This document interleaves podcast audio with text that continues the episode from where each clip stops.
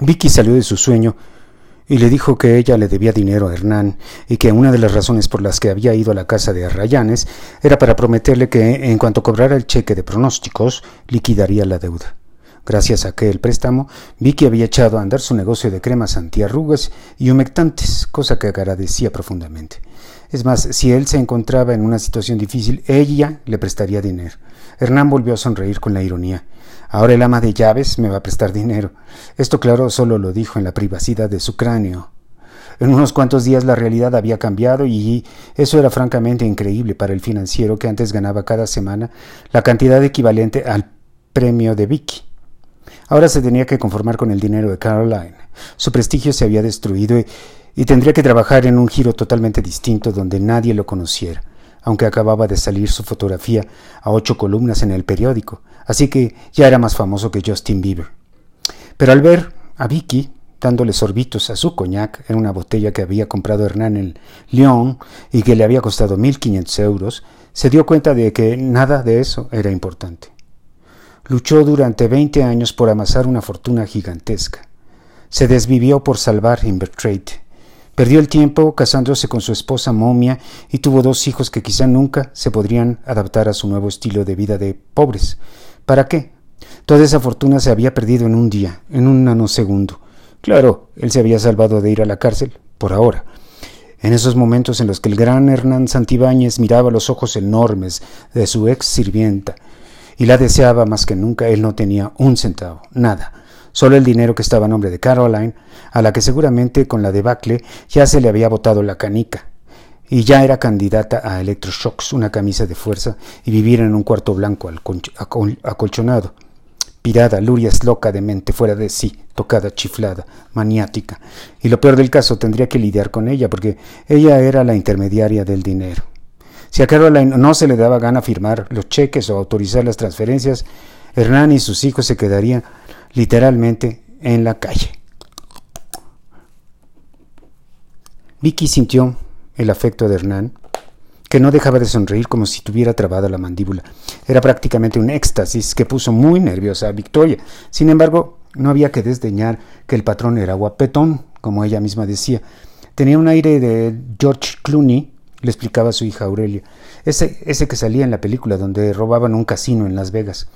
Aurelia alguna vez le había preguntado oh, para molestarla si no querría andar con el patrón. Vi que le había contestado que no había más hombres en su vida que Pepe.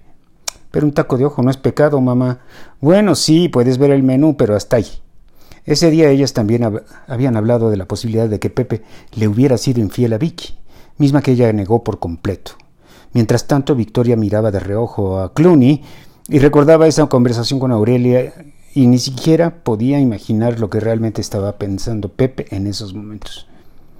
No estaba pensando en el chispazo o en la troca, la camioneta, 4x4 negra con rines brillantes.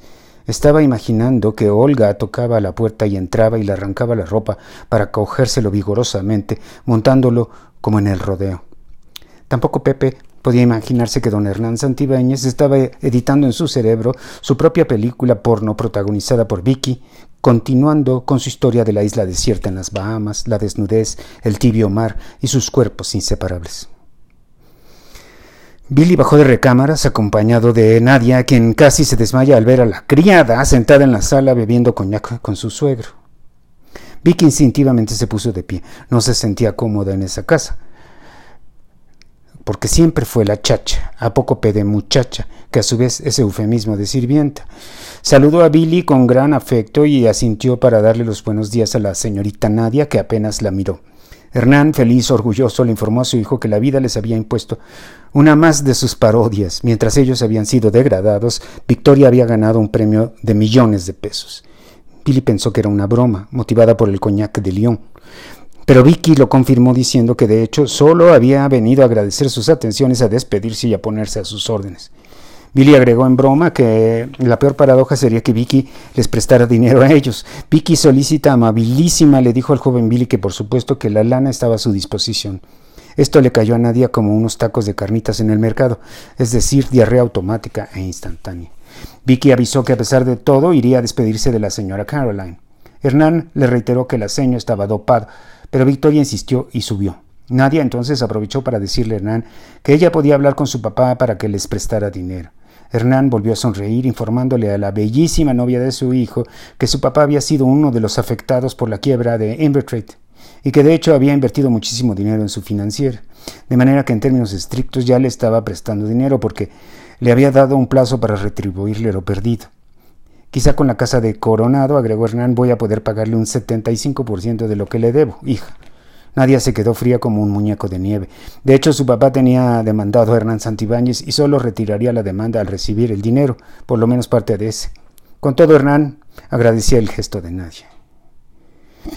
Vicky entró a la oscura habitación que olía a mal aliento y flatulencias. Caroline parecía una figura del Museo de Cera de Madame como se llame. Tenía puesto su antifaz y casi no respiraba. Vicky sintió una profunda lástima por esos despojos que se parecían mucho a Michael Jackson en descomposición. Se sentó en el borde de la cama y con suavidad movió a Caroline y expresó unos sutilísimos Señora, señora. Caroline despertó de inmediato sobresaltada como si todo lo que había pasado el día anterior, como si la noticia de la ruina de los antibaños hubiera sido solo una pesadilla. Tardó unos segundos en reconocer a Vicky y de inmediato dijo un Qué bien te ves, Vicky, pletórico de envidia. Vicky sonrió y le dijo que solo había subido para despedirse. Caroline lo sabía, ya no tendrían dinero para pagarle, por supuesto. Vicky le dijo que no era eso, sino que ella se había sacado un premio.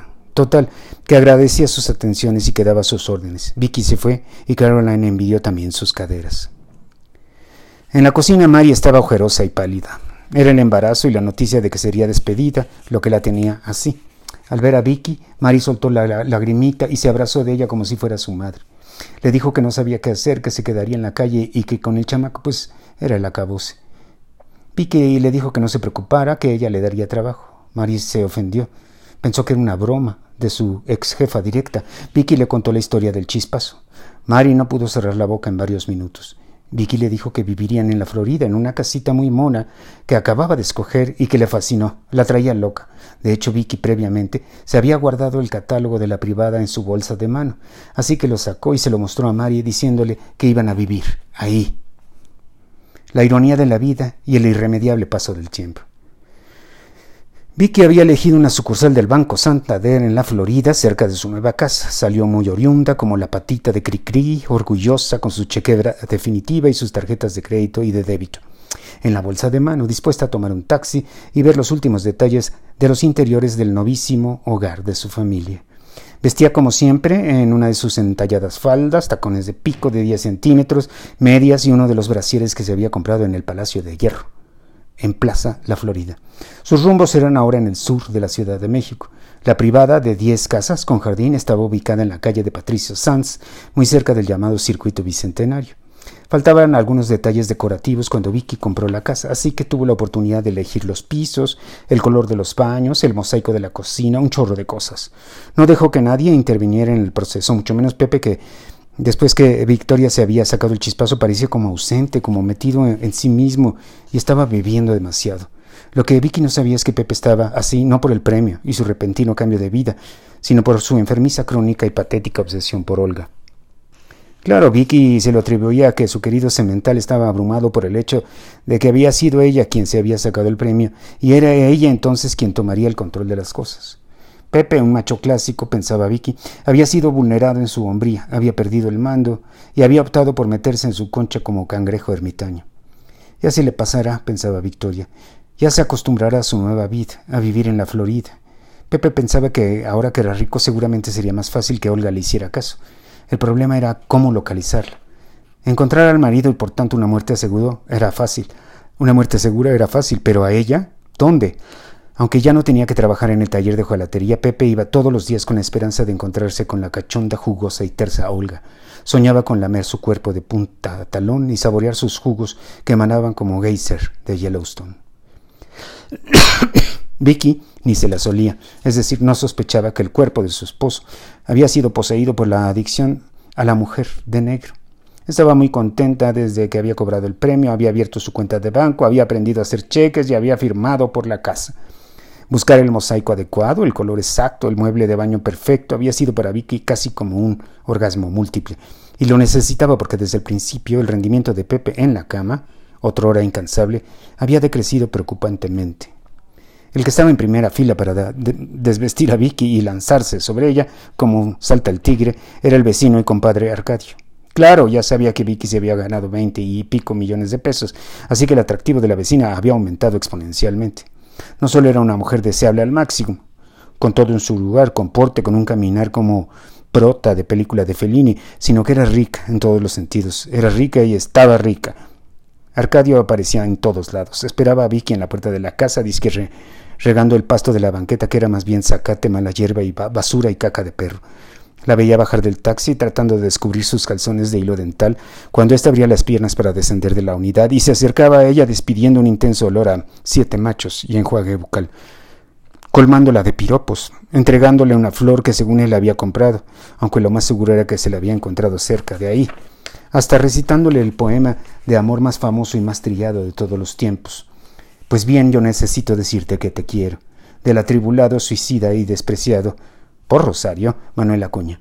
Arcadio se sentía Manuel Acuña, recibiendo cada noche, en cada encuentro, una bocanada de desamor. Vicky siempre lo trataba con una sonrisa y con amabilidad y así lo mandaba a la chingada, lo que provocaba en Arcadio una vertiginosa acumulación de testosterona que aliviaba con su mujer, gorda y con los tejidos expandidos gracias a cinco embarazos, con vejez prematura y mal aliento. La mujer de Arcadio se sentía en las nubes cuando éste imaginaba que el coito era con su vecina. Con todo, Arcadio había sido legal y no le había revelado a Vicky lo que sospechaba que había pasado con Olga y Pepe. Claro, el vecino nunca supo lo que había sucedido después en la covachita, pero sí había notado la mirada de Pepe, su actitud, cuando Olga se hizo presente después del incidente automovilístico con Arcadio.